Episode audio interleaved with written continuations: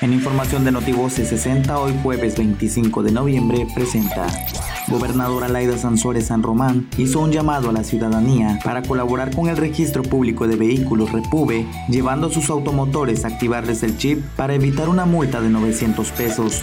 Covacam presenta la conferencia Eres lo que publicas, exhortando al uso responsable de las redes sociales para que las y los jóvenes mejoren sus actividades y puedan continuar con sus estudios para cumplir sus sueños. Durante el marco del 31 aniversario del Colegio de Bachilleres del Estado de Campeche.